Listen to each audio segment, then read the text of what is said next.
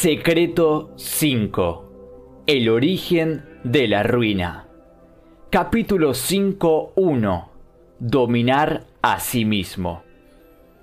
El hombre más poderoso es el que es dueño de sí mismo, según Seneca. ¿Cuál es nuestra tendencia natural en el camino al éxito? A menudo tendemos a tratar de dominar a los demás, pero este enfoque no podía estar más equivocado. Nuestro mayor obstáculo para el éxito no son los otros. De hecho, las personas son una gran ayuda para nosotros. Nuestro mayor obstáculo somos nosotros mismos. Hombre, aprenda a superar a ti mismo y vencerás todo. Es muy fácil señalar con el dedo y culpar a otros de nuestro propio fracaso. Pero recordemos el principio de espejo. La primera persona que debemos examinar es a nosotros mismos. No vale la pena culpar a otros por nuestro desempeño, porque nuestro éxito o fracaso depende solo de nosotros. Nunca debemos olvidar el principio de Bob. Cuando Bob tiene problemas con todo el mundo, en general, él es el problema. El verdadero problema es superar a nosotros mismos. Hoy mejor que ayer, mañana mejor que hoy. Salomón dijo, más vale paciente que valiente, dueño de sí que conquistador de ciudades. Lo más difícil no es dominar a los demás, pero dominar a sí mismo, te deseo el dominio de ti mismo. Si quieres fracasar, no tienes que preocuparte por eso. Deja que las cosas vayan naturalmente. Pero si quieres tener éxito, tienes que ser muy intencional sobre lo que piensas, dices o haces.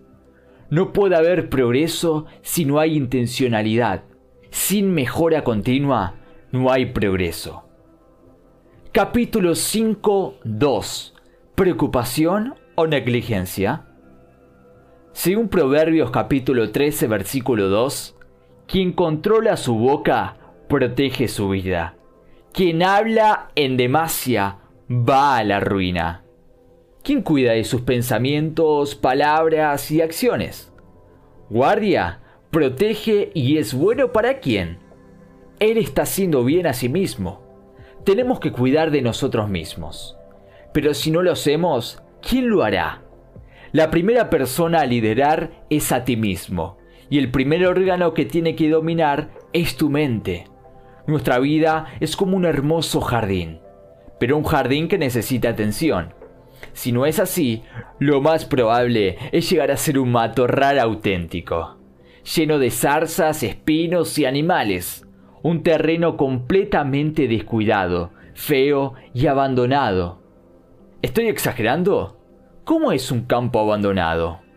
Descuidado, feo, desierto, nuestra vida, nuestra mente, nuestra boca, nuestro matrimonio, nuestros hijos, nuestro trabajo, no puede ser descuidado. Lo que significa descuidar significa no tener cuidado, abandonar, despreciar, ignorar, olvidar, según el diccionario. Y si nos descuidamos, ¿sabemos lo que nos espera? Ruina, si este es nuestro estado actual en alguna parte de nuestras vidas, no hay necesidad de desesperarse. Esa fue la cosa más natural que nos pasó a nosotros. Ruina. Es solo descuidar en palabras. Es solo actuar sin pensar. Simplemente dejamos que las cosas van. Y van directamente a la ruina. Rara vez nos arrepentimos de nuestro silencio. A menudo nos arrepentimos de haber hablado. Hemos logrado más victorias cuando permanecemos en silencio que cuando hablamos. Sin embargo, mientras existir la posibilidad para el cambio, también habrá la posibilidad para la esperanza. Y si deseamos cambiar y cuidar de nuestras propias vidas, estaremos dando el primer paso hacia el éxito. Capítulo 5.3 ¿Trabajar o hablar? Según Proverbios capítulo 14, versículo 23, todo trabajo rinde beneficios. La palabrería solo penuria. hay trabajos que compensan. Eso es lo que dijo Salomón, ¿no? Todo trabajo rinde beneficios. Todo lo que una persona hace tendrá su debida recompensa. Todo trabajo es útil y rentable. Pero ¿sabe lo que a menudo arruina todo? Nuestra boca. La palabrería es muy perjudicial. ¿Conoces a personas que hablan y hablan y hablan, pero nunca hacen nada? Esto es muy peligroso, porque de acuerdo con Salomón, conduce a la pobreza. Tenemos una boca, pero dos brazos. Debemos ser simples en el hablar, pero fuertes en el trabajar. No debemos caer en las trampas de las palabras, ni debemos pensar que las palabras son el trabajo. Hay muchas personas que hablan mucho sobre el trabajo, y terminan por no tener las fuerzas para trabajar. ¿Por qué? Hablaron y hablaron y hablaron, hasta llegar a un punto de gastar todas sus energías en palabras. Como dice el dicho popular, la rueda más débil es la que hace más ruido. Debemos tener cuidado. Parece broma, pero es muy grave. Tal vez por eso los chinos tienen un dicho, no pienses, haz y los chinos son muy trabajadores, ya que son prácticos. En lugar de gastar energías en palabras o en pensamientos, gastan energías en acciones concretas. Y de acuerdo con Salomón, la recompensa está en el trabajo. El patrimonio crece con hechos, no con palabras. Domine su boca. Si puedes controlar tu boca, también puedes dominar cualquier otra parte del cuerpo enfoca toda su energía en acciones concretas y verá que esto trae grandes resultados. Trate de adoptar siguientes lemas.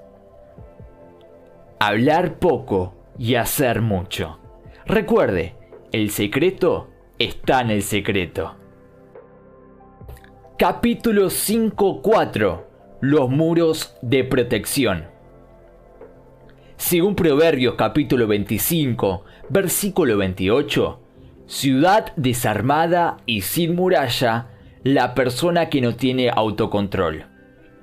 En el pasado, los hombres construyeron muros alrededor de ciudades para proteger de posibles enemigos, y Salomón hizo la siguiente comparación. Así como una ciudad sin muros no tiene protección, también una persona que no controla sus impulsos está en peligro inmediato. En nuestra cultura, donde tanta gente carece del control sobre sus emociones, aquellos que conservan el control disponen de una enorme ventaja. No solo disfrutan de más consecuciones en su puesto de trabajo, sino que también será más probable que disfruten de buenas relaciones en casa. Cuanto más usted domina a sí mismo, pensamientos, emociones, impulsos, palabras, acciones, más estará protegido contra posibles enemigos. ¿Y por qué es esto importante? Bueno, para ganar es importante, pero no perder también es importante. ¿Quiere ganar? ¿Quiere prosperar? ¿Y luego perderlo todo? Por supuesto que no. Pero si no controlamos nosotros mismos, seremos dominados. El sabio gobierna en su corazón el necio será su esclavo. Tenemos el ejemplo del fútbol. ¿Has visto algún equipo compuesto únicamente de centrocampistas y delanteros? No. Todos los equipos también se componen de un portero y defensores. ¿Para qué? Para defender y evitar que el equipo contrario marque un gol. La defensa es tan importante como el ataque. Hay entrenadores incluso que dicen, la defensa es el mejor ataque. ¿Cómo se ganan los partidos de fútbol? Haciendo más goles que el oponente. Y esto implica no solo un buen ataque, pero también una buena defensa. Es de esta manera que vamos a tener éxito en la vida. ¿Cómo defender bien? A través del autocontrol. Tenemos que defendernos de nosotros mismos. Usted puede ser su mayor enemigo. La falta de control conduce a la pobreza, pero el autocontrol conduce a la riqueza. Comienza a construir sus muros de protección. En cualquier momento, la protección hará toda la diferencia. Tenga especial cuidado con sus palabras. Su atención debe centrarse en acciones, porque las acciones son su mayor potencial. Son sus acciones las que traerán la mayor recompensa. Sí al consejo de Salomón, dominarse a sí mismo, arrimangarse y ponerse a trabajar.